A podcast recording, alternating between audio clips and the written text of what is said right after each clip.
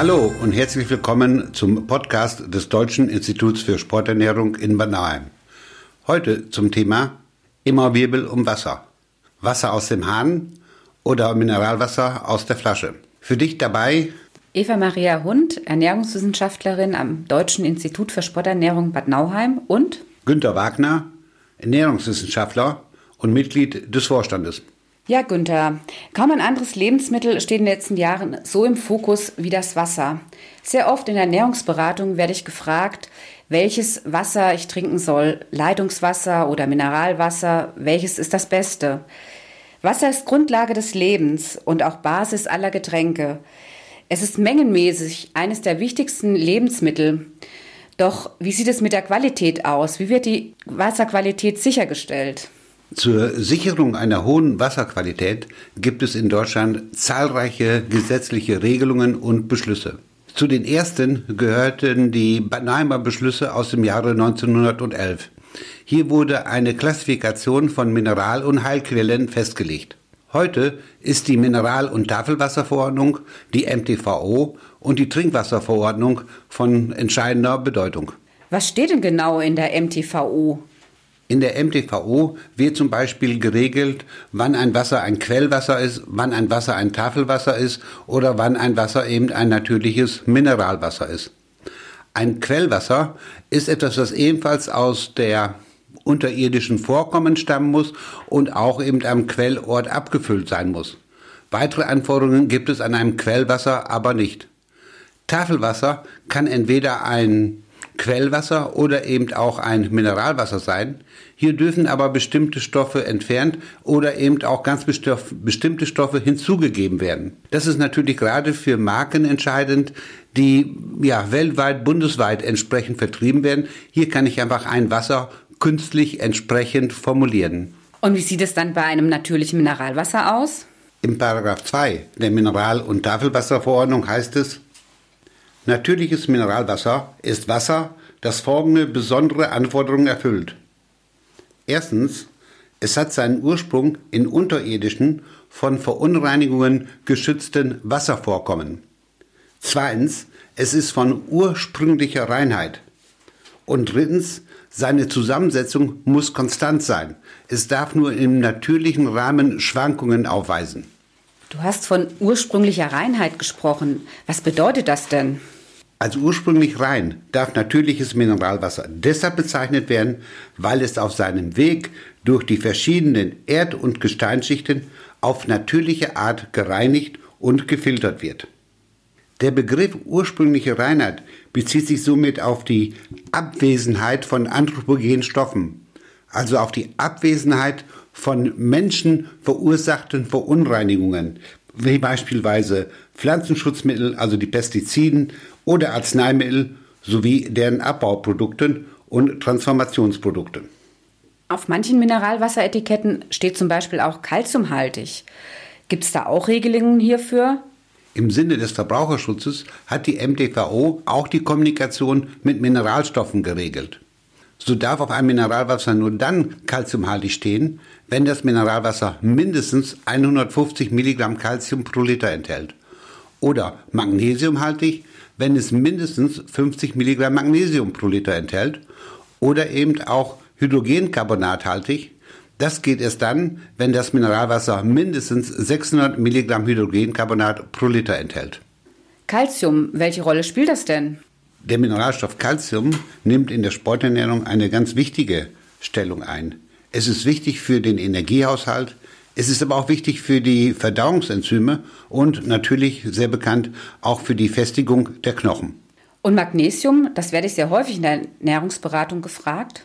Der Mineralstoff Magnesium ist ganz entscheidend an jeder Muskelkontraktion beteiligt. Und was seltener bekannt ist, eben auch an der Proteinsynthese. Die Proteinsynthese ist natürlich für den Muskelaufbau ganz entscheidend und nach dem Sport in der Regeneration der wichtige Faktor. Ja, und gerade auch ganz entscheidend bei meinen Gewichtsreduktionskursen, wo ja auch versucht wird, Muskeln zu erhalten. Und zu guter Letzt das Hydrogencarbonat. Was hat das für eine Funktion in der Sporternährung? Hydrogencarbonat ist ein ganz wichtiger Puffer im menschlichen Körper. Das ist so wichtig, dass Hydrogencarbonat auch vom Körper selbst hergestellt wird. Mit dem, was ich über das Mineralwasser zusätzlich aufnehme, kann ich den Säurebasenhaushalt effektiv unterstützen. Ich kann Säure entsprechend neutralisieren. Für den Sportler bedeutet das, dass ich gerade in diesem anaeroben laktaziden Stoffwechsel länger auf einem hohen wünschenswerten Leistungsniveau aktiv sein kann. Letztens habe ich auf einem Etikett bei einer Mineralwasserflasche Biomineralwasser gelesen. Ich habe mich da gefragt, was hat das für eine Bedeutung? Weil es wird ja nicht direkt beim, vom Landwirt angebaut oder vom Biolandwirt. Kannst du dazu was sagen? Aktuell gibt es in Deutschland zwei Organisationen, die ein Bio-Mineralwassersiegel herausgeben. Ist einmal die Qualitätsgemeinschaft Biomineralwasser mit dem Zeichen Biomineralwasser und einmal die SGS Fresenius Institut mit dem Zeichen Premium Mineralwasser in Bioqualität. Beide Siegel haben einen hohen Schwerpunkt auf das Thema Nachhaltigkeit. Das Biowasser geht nicht auf die Mineralstoffgehalte im Wasser ein. Aber es bleibt noch die Frage, können die Mineralstoffe aus Wasser überhaupt vom Körper aufgenommen und verwertet werden, Günther? Ja, Eva, das ist ganz gut. Die Bioverfügbarkeit bzw. die Resorptionsquote von Mineralstoffen aus Wasser ist im Vergleich zu anderen Lebensmitteln sogar ausgesprochen hoch. Bei den Mineralstoffen Calcium und Magnesium liegt sie bei ungefähr 40-50 Prozent somit auf dem Niveau von Milch und Milchprodukten und entsprechend höher, als dieses bei Gemüse, Obst oder Getreide der Fall ist. Und wie sieht das beim Trinkwasser aus? Enthalten die genauso viel Mineralstoffe wie Mineralwasser? Trinkwasser enthält maximal 50 Milligramm Magnesium pro Liter. Drei Viertel der Trinkwässer enthalten sogar weniger als 15 Milligramm Magnesium pro Liter. Beim Mineralstoff Calcium ist es ähnlich. Nur ein bis zwei Prozent der Trinkwässer enthalten gerade mal die für ein kalziumhaltiges Mineralwasser notwendige Menge von 150 Milligramm Calcium pro Liter. Und wie sieht es bei Trinkwasser aus? Ist die Qualität des Trinkwassers nicht auch gesetzlich geregelt? Ja, auch für das Trinkwasser gibt es gesetzliche Regelungen in Deutschland, konkret eben die Trinkwasserverordnung. In Deutschland wird das Trinkwasser übrigens zu 97 Prozent für das Waschen Putzen gebraucht und nur 3% wirklich zum Trinken.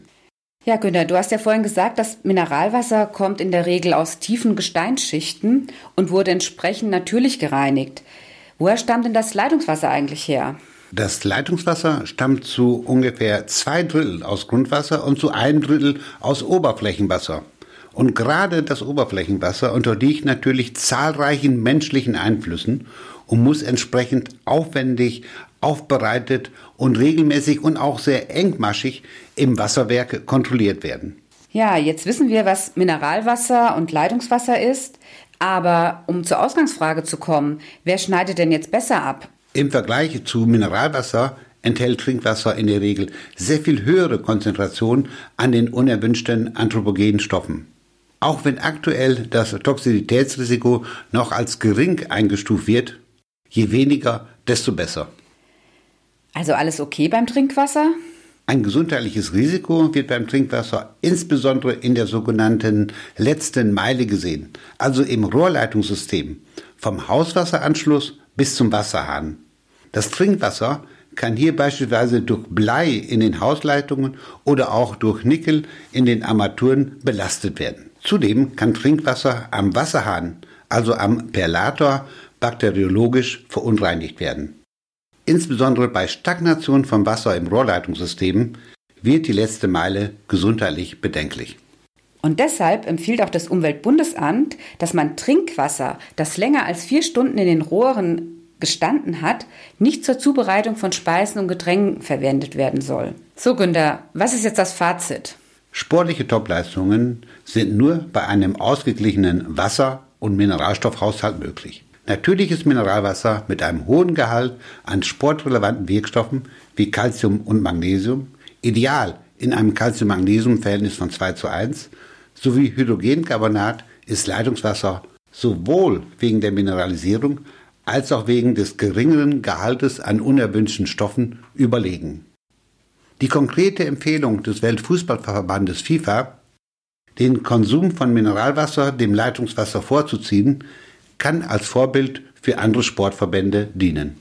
Es wäre schön, wenn Freizeitsportler aller Sportarten sich an den Profifußballern orientieren und Mineralwasser dem Leitungswasser vorziehen. Danke, Günter, für das Gespräch. Vielen Dank, Eva, für die tollen Fragen und das Gespräch rund um das Thema Wasser, Wasser aus dem Hahn oder Mineralwasser aus der Flasche. Das war ein Podcast des Deutschen Instituts für Sporternährung Bad Nauheim. Weitere Informationen unter www.diese.online.